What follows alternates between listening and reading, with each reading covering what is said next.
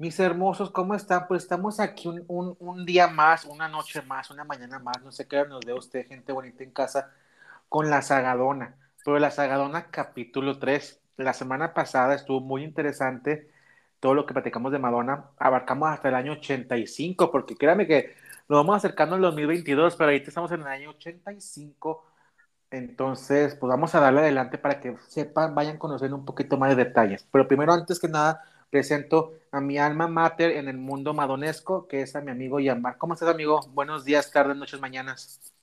Hola, ¿cómo estás? Primero, yo encantado de volverte a oír. Eh, y encantado de, de seguir acerca de, de la reina del pop.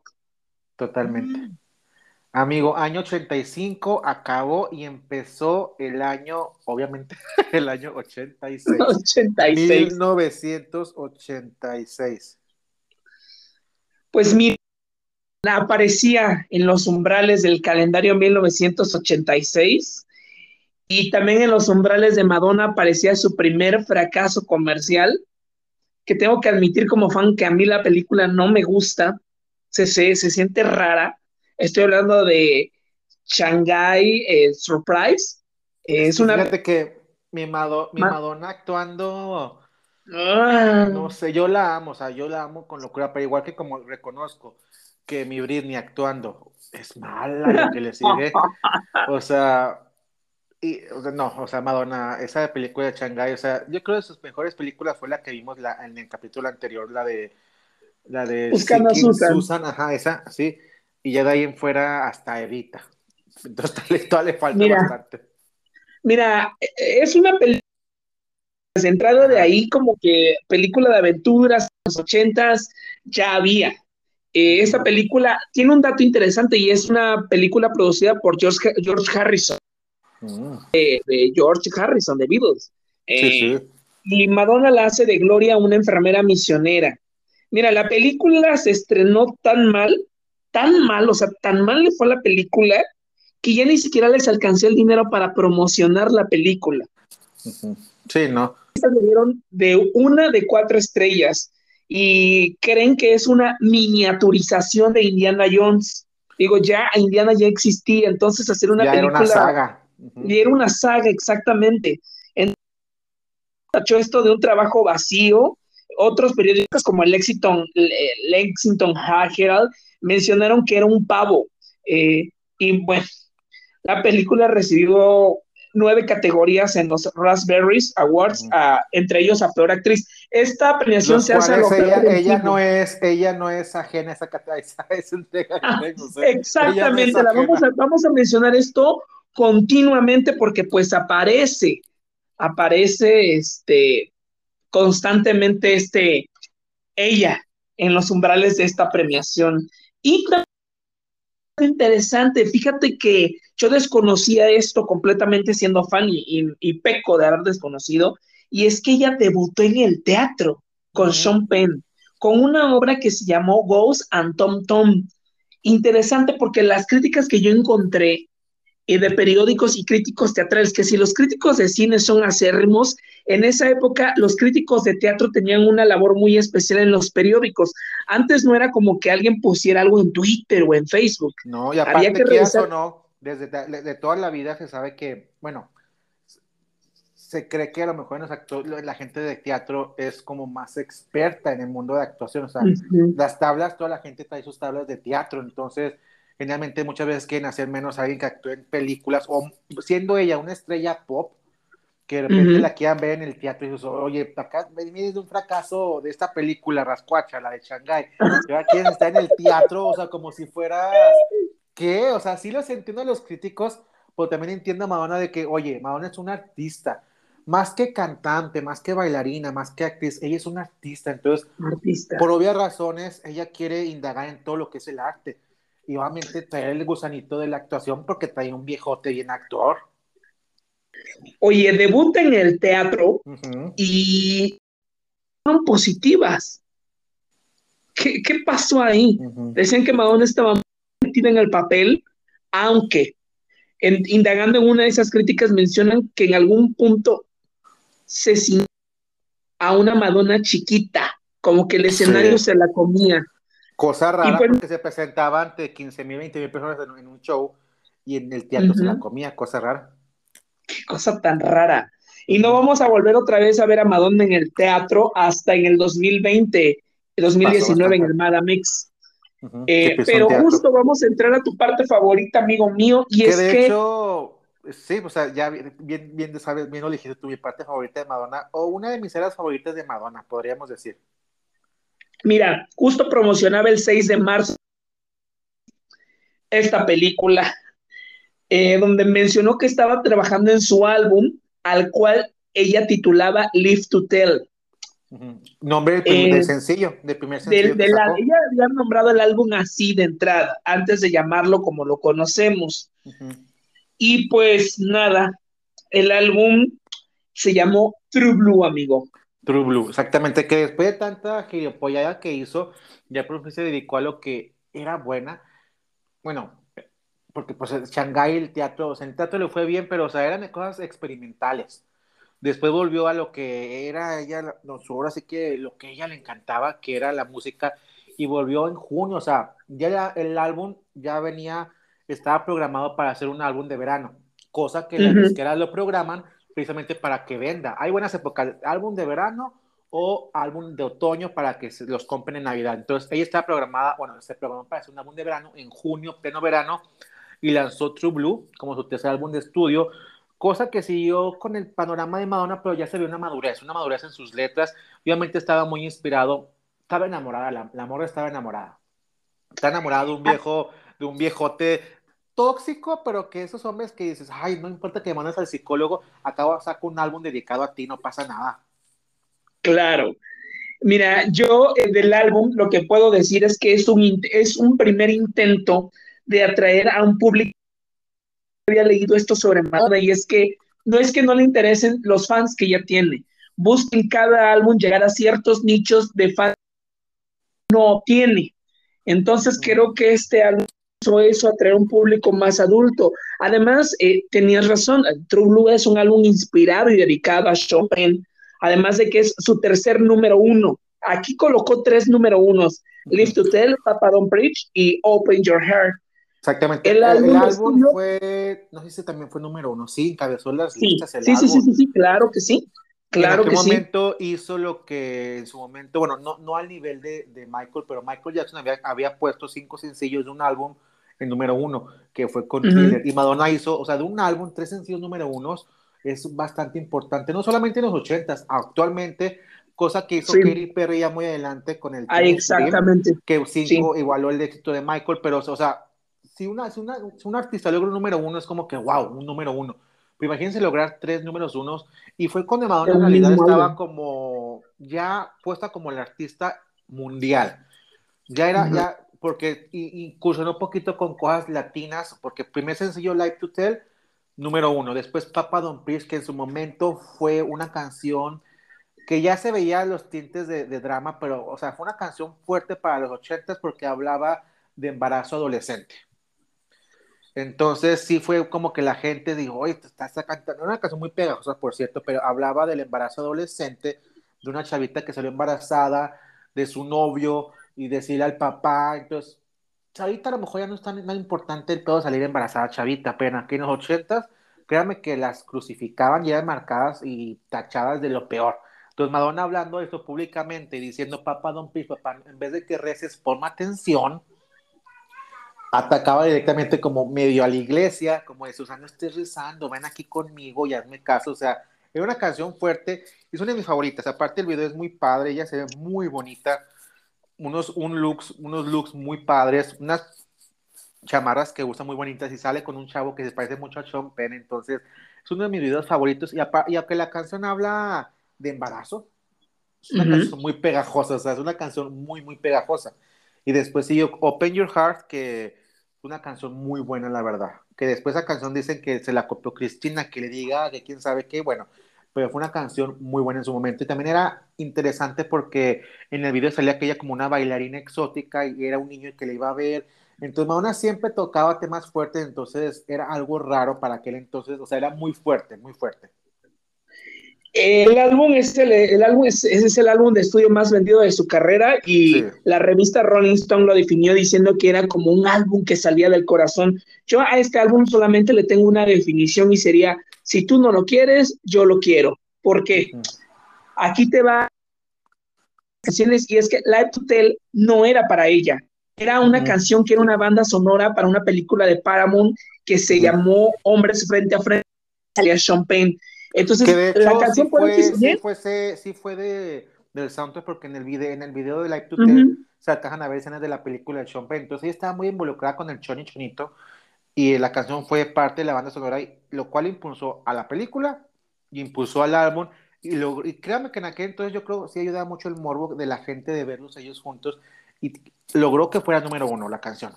Sí, la canción estaba hecha para otra persona y aún no encontraban el baladista, pero la esa primera, esa primera impresión de la canción hasta que Madonna la cantó y la grabó, entonces decidieron meterla. La Isla Bonita había sido para el disco de Bad de Michael Jackson, pero también Michael Jackson lo había despreciado. Entonces Madonna reescribió ciertas partes de la canción y ella consideró que la canción en sus palabras era un tributo a la belleza y al misticismo latino. Y luego sucede otra canción que es Open Your Heart, y es que esta canción tampoco era para ella, era para Cindy Looper. Cindy Looper descartó esa canción. ¿eh? Tiene, ahorita que la analizas bien, si ustedes escuchan Open Your Heart, es muy Cindy Lauper, pero Cindy está en su etapa más experimental y ahí se quedó en el experimental mi Cindy Dorada. Besos para ella. Besos para ella en su mansión. Sí, sí, sí, sí, sí, claro que sí, es, es justo eso. Y creo que eh, la canción en sí es, es una oda, es una oda a la libertad, es una oda al deseo sexual y se que ya se veía lo sexual de Madonna, o sea, ya Madonna había sido sexual, pero ahí se veía como que destellos de lo que iba a ser erótica en su momento. O sea, ella ya usaba ropa muy sensual, leotardos, bailaba de una forma muy sensual, este, provocativa. O sea, ya ella ya se veía, ahí se veía el nacimiento de erótica que iba a venir años después, pero ya se veía ahí erótica, ya sentíamos erótica en, en parte de ella. Exactamente. Con, eh, bueno, la canción, el video, eh, la canción ocupó el tercer lugar, fue su tercer número uno, perdón, mm. pero la canción también ha sido un tributo a sus evidentes ídolos, Liza Minnelli, y Marlene Dietrich. Eh, era como una especie de, de, homenaje también al Pet Show, y a mí lo que me llama mucho la atención, en algún momento yo leí esto, y era, ella parece sentada en el video frente a unas, eh, unos vidrios, en verla, y veíamos tanto el amor sexual, como voyeurismo, como un montón de cosas, versiones. Tocaba, tocaba temas fuertes que ahorita no, no hacen mucho pedo, pero en aquel entonces era visto como algo muy morboso, algo prohibido, ese tipo de shows de pip show, de cosas así que, pues era, e, evocaba el morbo a la sexualidad. Entonces, sí eran temas muy fuertes y Madonna siempre supo jugar muy bien con eso para lograr sus objetivos y lograr números uno que ella quería. Eh, también que los críticos, y yo no me había percatado, pero ahora que la escucho, es cierto, es una canción atemporal. La letra es atemporal. Se escucha ahorita y es una canción. Y te sigue pegando, el mensaje sigue llegando. Embarazo adolescente. Y además, este es algo, algo complicado porque había un debate sobre ella eh, la iglesia, los políticos conservadores acerca de qué estaba diciendo realmente su canción. Ellos entendieron que Madonna estaba fomentando el embarazo a temprana edad. Por su parte, las feministas también la atacaban porque consideraban que la canción estaba diciendo sí, eh, no al aborto, perdón. O sea, que, que Madonna estaba haciendo una canción. Tenía un grupo liberal y un montón de grupos conservadores en contra pero lo que me llama la atención fue su respuesta diciendo que ella había escuchado la canción y que, ojo, esta canción va a ser controversial, ¿no? Pero lo que ella dice sobre la canción es que ella quiere mantener la relación tanto como con su papá, al que quiere, como con el bebé que viene en camino. En sí, celebrar la vida tanto suya como la del bebé y la del papá.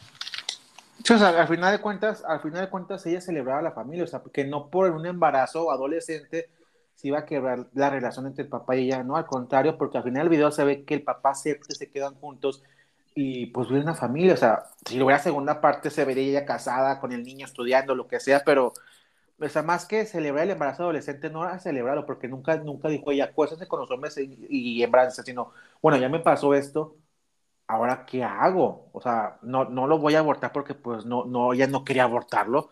O sea, era una canción bonita, pero sí, totalmente, es una canción muy bonita, pero totalmente en los ochentas sí empezaba el movimiento feminista, los conservadores, todo eso, entonces sí, a romper, sí, sí causó, un, sí fue muy polémica y fue muy exitosa, la verdad. O sea, yo la escucho actualmente y como decís, a temporadas, o sea, puede ser un éxito desde el momento y el video está muy bien hecho, claro que es un video de los ochentas, pero puede ser Dua Lipa cantando Levitating ahorita, o sea, funciona bastante bien, es una canción muy atemporal, cosa que no pasa, siento que con, con Open Your Heart la escucho más ochentera, por, precisamente por, yo creo, como era para Cindy Lauper, Cindy Lauper es 80, o sea, ya no evolucionó después de los 80 este, Live to Tell es una balada, no, es no soy fan de, de Madonna como baladista, pero es una muy buena canción, o sea, es una canción sí, muy fue un paso arriesgado esa canción. Es un paso arriesgado porque no, ella no era baladista, entonces porque se tenía en mente que las baladistas tenían que tener cuatro octavas de voz, y no, para cantar una balada, pues cualquier cantante la puede cantar, o sea, una balada es transmitir emociones, y Live to Tell transmite mucha emoción, o sea, la verdad es una, una balada muy bonita, es de mis favoritas de Madonna, aunque no soy tan fan de Madonna como baladista, pero sí me gusta bastante. Y definitivamente a mí la joya de, este, de esta canción, bueno, la, la, Isla Bonita es una canción muy atemporal también, digo, porque ahorita puede ser pionera en, que trajeran... Con Papa Don Prince sucede que siento yo, para poder pasar a la Isla Bonita y todo, que son... Es, es como si Madonna nos hubiera dado con, con esta canción un pequeño sorbo de controversia. Dijo, un sorbo, solo un sorbo. Regresamos de una manera tranquila. New York Times mencionaba que esta canción particularmente llegó a los límites de lo permitido, pero es que Madonna no conocía los límites, es que todavía no veía no like no, sabía lo que iba a venir, no sabían. Están asustados con la puntita y no habían, visto la, el botón completo. Y mira, hay una, hay una cosa que Vice México declaró sobre el álbum y particularmente de esta, para poder pasar a True Blue y la Isla Bonita, es que puso la exquisitez musical por encima de provocar. Mm. Esto quiere decir que Papa Don Preach traía toda esta controversia, todo esto que se esto que estaba causando, pero dijo, voy a darles ahora, en lugar de un sorbo, una taza completa de exquisitez musical en la Isla Bonita. Y lo cual fue muy interesante porque Madonna siempre ha tenido contacto con, con gente, o sea, con los latinos, porque desde que empezó su carrera. Entonces, la verdad, esto, esto, le, abrió, le abrió las puertas hacia. Ahora sí que ella hizo el crossover al revés. Toda la gente hace el crossover para, de aquí para allá y ella lo hizo de allá para acá. Entonces, se ganó al público latino completamente, o sea, porque la canción se llegó a México y al mundo entero entonces la canción era, es muy buena, o sea, también es una canción que la considero temporal porque ahorita hay mucha mezcla entre inglés y español en canciones.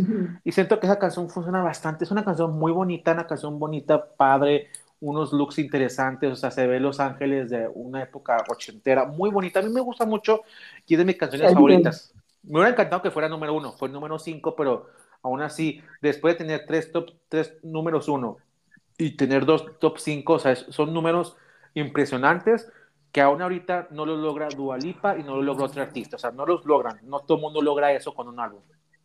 Sí, ya aparte, en su tiempo La Isla Bonita también eh, fue a ellos aún no conocían y que ahora llamamos apropiación cultural. en cambio, Madonna ha respondido algo que dice, oye, eh, la canción más bien o estos, llamaría lo que tú estás mencionando, estos crossovers culturales, este, es para dar voz a las minorías. Exactamente. Hablaba de los latinos, entonces, allá. No, nadie hablaba y no eran, o sea, no, era, no teníamos, o sea, los latinos no tenían voz en Estados Unidos en los 80, o sea, no había un icono latino. Y Estefan, claro está, ¿no? Y luego, pues viene True Blue, que es una hermosa, yo la una. Amo, yo la amo, canción, es una canción muy bonita. Y siento que está dedicadísima al Sean Penn pero me encanta porque después de venir con temas controversiales, saca True Blue, que es un video fresón, porque es un video muy fresón, o sea, chavitas bailando, como medio setenteras, algo así, eh, lo siento. Cincuenteras. Eh, cincuenteras. Es un video muy fresón, con unos looks muy bonitos, ella se ve perfecta cantando. Es una de mis canciones, es mi segunda canción favorita de Madonna, después de Borderline True Blue. Es una canción que me encanta. Siempre que la escucho en mi playlist, una canción que me pone muy de buenas, y el video es muy bonito, la verdad. Siento que fue una forma buena de cerrar la era, porque ya era como que con mucha controversia y así. Y aún así, True Blue fue un, top 5 en Estados Unidos, entonces le fue bastante bien. Y la verdad es una canción muy bonita, yo la amo, yo la amo.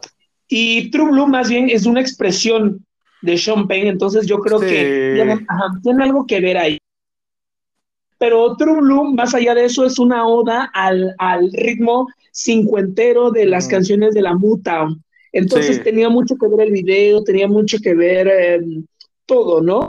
Y además, ver que también las chicas que bailan dentro de este video es un elenco multirracial. Exactamente. Que lo hacían en esa época. Sí, no, o sea, de hecho, pues nadie lo hacía, o sea, y Madonna siempre, o sea, ahorita lo que ustedes ven como movimientos de inclusión, movimiento de, de todos los movimientos sociales que hay ahorita de inclusión a la gente, de lo que, o sea, homofobia, racismo, xenofobia, todo lo que hay ahorita ella desde los ochentas luchaba con eso, o sea, luchaba, ¿y cómo lo veía? Pues en el, en el video exactamente, es un video multiracial donde está ella, creo que es una chava latina, una chava afrodescendiente, entonces, la verdad, o sea, hay un video de tres que digo, bailando, o sea, es un video muy bonito, la verdad, y, específicamente es muy montado porque ella tenía esa zona, o sea, todo el mundo conocía la disquera Mountain, entonces es una canción muy bonita y me, fue un bonito final a la era. Cosa que hay una canción en el disco que me gusta mucho que se llama Spanish Lessons, que es muy buena, o sea, no fue sencillo ni nada, pero continúa con, o sea, no nomás puso la isla, Bonita por poner una canción en español. También tiene la de Spanish Lessons, que es muy buena canción, una baladita muy padre, y continúa, o sea, no nomás fueron sencillos como Katy Perry, que eran sencillos, sencillo, sencillo, sencillo. Era un disco estructurado y aunque tuvo La Isla Bonita, tuvo esa de Spanish Lesson, que es una canción muy buena, se la recomiendo del disco True Blue, entonces me gusta mucho. Sí, tiene, o sea, tiene una... Claro, eh, yo entre mis canciones Parry y Jimmy Jimmy, que es un, evidente tributo a, a, Jimbo, a James Dean, y eh, creo que hay un, hay un reportaje de ella en donde menciona que las dos canciones agregando a lo que tú dices, que hay una coherencia, una, una unión entre las canciones. Aquí esperaba un minuto en el que decía, oye, no me estoy divirtiendo, ¿dónde está la fiesta? En algún punto solía fantasear que era vecina de Jimbo, o sea, a lo que voy es que el disco era una mezcla entre fiesta, entre reflexión, entre amor, entre deseo sexual, pero no estaban separadas las canciones, todas tenían una coherencia entre sí. Y yo puedo agregar también que el disco, como lo menciona eh, Rolling Stone, la revista, de que era un disco que salía del corazón, y es que quien estuvo detrás de este disco fue Steve Bray, que conoció a Madonna cuando iba a la Universidad del Niño. También esta persona estuvo tocando en la banda que se llama EMI, que por cierto, querido público, podían buscar en YouTube y sería interesante escuchar porque ya escuché las canciones de estas bandas, de las dos primeras bandas antes de Everybody, eh, sonaba la Madonna rockstar, la Madonna del rock. Y creo que tuvo que ver esta influencia de, esta persona en que el disco se volviera no solamente comercial y popular, sino que fuera también un poco personal hacia Madonna. Eh, es una oda al amor, a la libertad. Y digo, entre lo que puedo destacar es que resaltan sus habilidades de compositora, de cantante, de artista, número uno en 28 países, el más vendido del 86, el más vendido de los 80 por una mujer, sobrepasa los 25 millones de ventas. Digo, ese es el cálculo que se ha hecho no sé en qué década, porque ahorita imagino que esta, esta cantidad ha subido. Además, he escuchado que se había actualizado hasta el 2003, 2002, que eran eso, pero ya, eso ya pasaron 10, 20, 10 12, 20 años ha pasado del último recuento precisamente por lo digital que yo creo ya no, ya no es como que tan fácil medirlo, pero, o sea, fácil ha vendido, o sea, es, es un titipuchal de disco lo que vendió y eran los discos que vendían los grandes artistas, era lo que vendía Michael Jackson, era lo que vendía Madonna, era lo que vendían los grandes, o sea, era lo que vendió al principio Cindy Lauper, o sea, era lo que se acostumbraba a vender por un artista de la talla de ellos. Ahorita los, se emocionan con vender un millón de discos a nivel mundial, pues es muy poquito. Imagínense, un millón de discos comparado con 25 millones o los 100 de thriller. O sea, era, eran números de las grandes ligas, o sea, cosas que ya no existen actualmente, pero eran números estratosféricos. Y también le brindó su primera aparición en el récord Guinness, cimentó su reputación como estrella femenina. Fueron tantas cosas, además esa portada de ese disco es hermosa. Muy bonita, es una portada. Inspiración en Warhol. O sea, es, una portada muy bonita, o sea, es, una de mis portadas favoritas de Madonna. Es muy buena, la verdad. O sea, y es icónica entre la comunidad. O sea, todo el mundo quiere esa foto icónica de ella. O sea, es muy bonita, la verdad, sí. Es un disco, es una portada muy bonita, sin duda. Y pues, amigo, se acerca el, el, el 1917 y Madonna decide regresar al cine, amigo. Ella estaba aferrada, amigo. Ella, ella, como con Sean Penn, ella estaba aferrada al hombre. Y decidió volver. Se aferró al cine. Ella estaba aferradísima al cine. Y bueno, está porque pues ya está con, la, con su biopic. Pero sigue una era hermana, por así decirlo, porque pues sí, es una era hermana. Con, con Who's That Girl, que es una película, esa película me gusta, o sea, siento, me gusta, me gusta la de Who's That Girl. Ay, espérame, Who's That Girl, 1987, y es que al principio la película se llamaba Slammer y contaba la historia de Nicky Fine, que era acusado y al mismo tiempo viajaba entre la comedia y uh, él. Creo que lo que puedo hablar de la película es el soundtrack, que nos trae a la canción del mismo nombre, Caos Incomún, que como me encanta, The Look of Love, que los críticos llamaron La joya escondida, es una muy bonita balada, pero la película, amigo, fracaso en taquilla, críticas negativas, volvemos otra vez a las mismas nominaciones de esos premios, cinco nominaciones a, a lo peor del cine, pero esa película es buena, o sea, comparada con la de Shanghai, ella está buena. Ay, sí, sí, sí, sí, sí. O sea, si comparas a las dos, sí, eso es un hecho. Pero en algún punto me pareció como que era la trama de Sister Act. Fue dirigido por que es el padrino de bodas de Madonna, por cierto, ese es un dato interesante. Es que, mana, eh, ¿cómo le gusta meter a la familia en los trabajos? No se hace eso. Sí, sí, sí. Y en cambio de esta película, quizá no sé si en algún, en un punto de algún tiempo alterno, pero ciegas con Bruce Willis por esta película. Está, o sea, aquí lo que me llama la atención es cuando entrevistan a su compañera y dice que Madonna estaba tan tensa en hacerlo bien, tan tensa en actuar es que era crítica, muy, era muy criticada por su actuación. Pero que eso mismo originó que no fuera natural. Entonces, eh, bueno, tiene la personalidad de ser un, intérprete. Y mira, el, el, de Boston, el periódico de Boston, menciona que tiene esa personalidad, sabe interpretar otra cosa, eh, pero no es actriz. Cosa que no sea ella misma, no sabe interpretarse. Es una comediante como a corto plazo, llamó el periódico.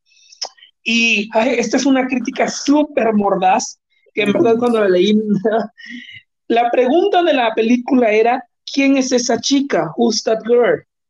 La respuesta la responde la taquilla.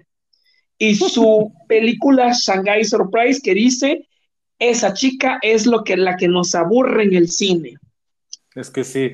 Era, por eso, yo creo por eso la de Susan funcionó, porque la de Susan era Madonna. Era, Madonna ella. siendo Madonna y la gente amó. Digo, no fue el éxito de taquilla, o sea, no fue un exitazo, pero le fue bien, o sea, fue bien.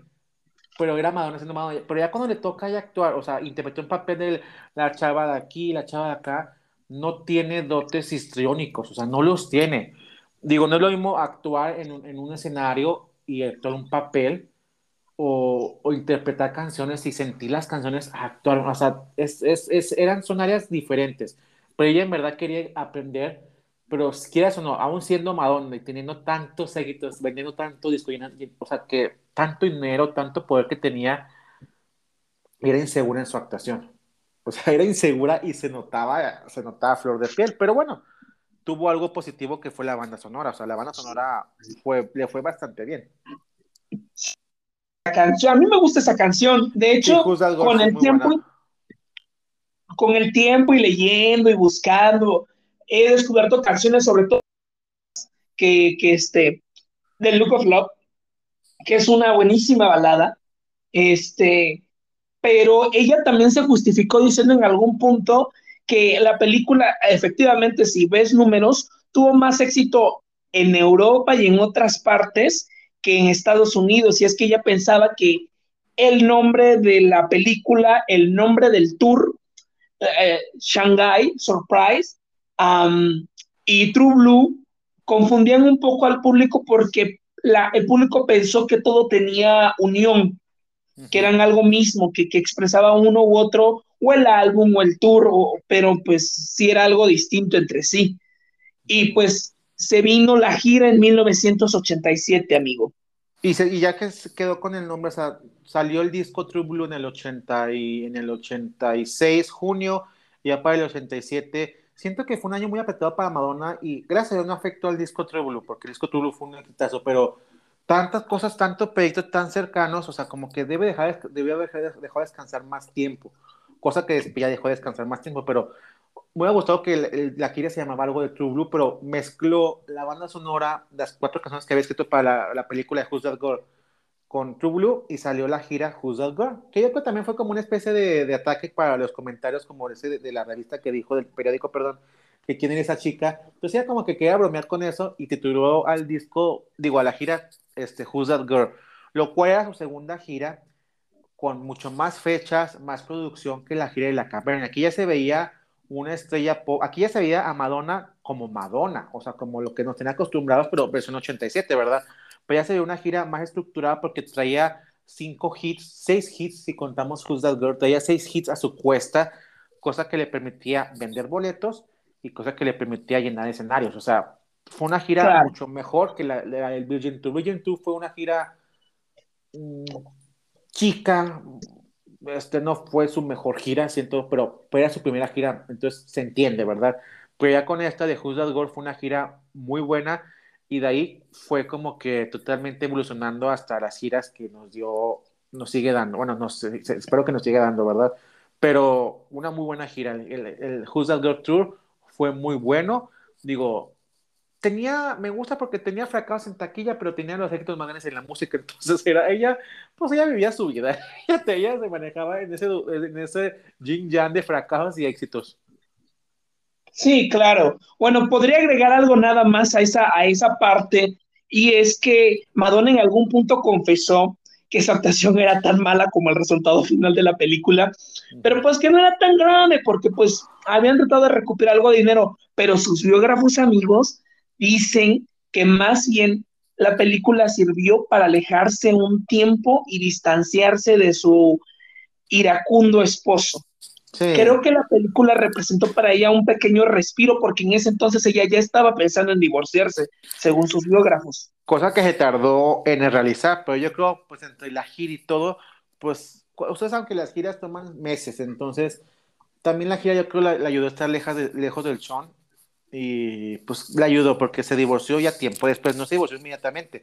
Ya ella ya se daba cuenta de la red flag, o sea, ya se daba cuenta de que lo que hacía el Choni no era correcto, y menos para ella, o sea, porque no era bueno para ella, no, no la metió un chingazo un día y ahí no la dejaba nuestra Madonna, entonces ya se daba cuenta, pero precisamente siento yo que duraron tanto tiempo, porque duraron sus años, duraron sus dos, tres, cuatro años, porque no se veían, ¿sabes?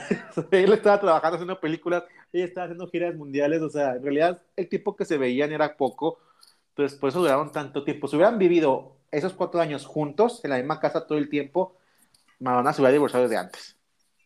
Claro.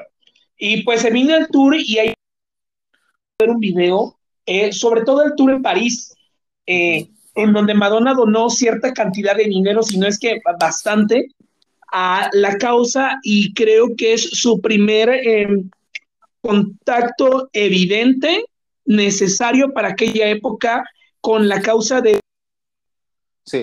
Madonna donó para la investigación médica y científica eh, cierta parte de las ganancias que, que, hizo en las fechas que tuvo en París, eh, eh, particularmente en la imagen de ese tour en donde gente que estaba, las chicas vistiendo como ellas y ver al mismo Silvestre Stallone yendo a París a verla, digo, guapísimo, es icónica.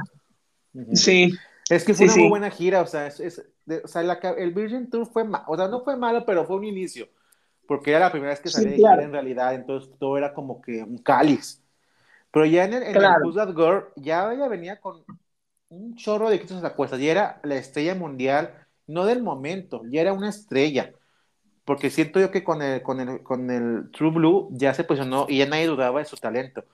De su talento actuando sí, pero el talento musical no dudaba nadie. Entonces ella dice, Madonna se va a quedar aquí y estaba a punto de, de, pasar a su, a su nuevo disco y prepararlo, por lo cual se duró un tiempo para prepararlo y siento yo que fue un disco un poquito más oscuro en ciertas áreas, pero también de rebeldía lo que viene después, o sea, de, de, ser ella misma.